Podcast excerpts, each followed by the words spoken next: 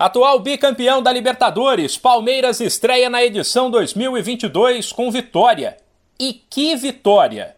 Ontem, fora de casa e com um time misto, com apenas quatro titulares, o Verdão atropelou o Deportivo Tátira da Venezuela. Em um jogo tranquilo, com domínio total do Palmeiras, que não sofreu sustos, Dudu Veiga e Rafael Navarro, duas vezes, balançaram as redes e mostraram que, mesmo com a conquista do título paulista no fim de semana ninguém relaxou.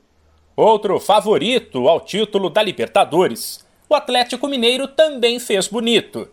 Também fora de casa, o Galo bateu os colombianos do Tolima por 2 a 0. A atuação não foi das melhores e o time mostrou dificuldades. Mas Libertadores é assim, e os gols de Nátio Fernandes e Tietê garantiram os três pontos. O outro time mineiro que jogou nesta quarta não teve a mesma sorte. O América estreou em casa contra o Del Valle e perdeu por 2 a 0. Enquanto o Red Bull Bragantino, que disputa sua primeira Libertadores, não se intimidou com o peso da camisa do Nacional do Uruguai e em Bragança venceu por 2 a 0. Por fim, dois brasileiros entraram em campo ontem pela Copa Sul-Americana. Um deles foi bem, no Maracanã, o Fluminense atropelou o Oriente Petroleiro por 3 a 0 com uma bela atuação de Paulo Henrique Ganso, eleito o craque do jogo.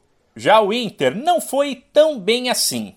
É verdade que ele jogou fora de casa, mas contra o desconhecido 9 de outubro do Equador, o Colorado abriu 2 a 0, cometeu falhas defensivas e voltou para Porto Alegre com um 2 a 2 amargo.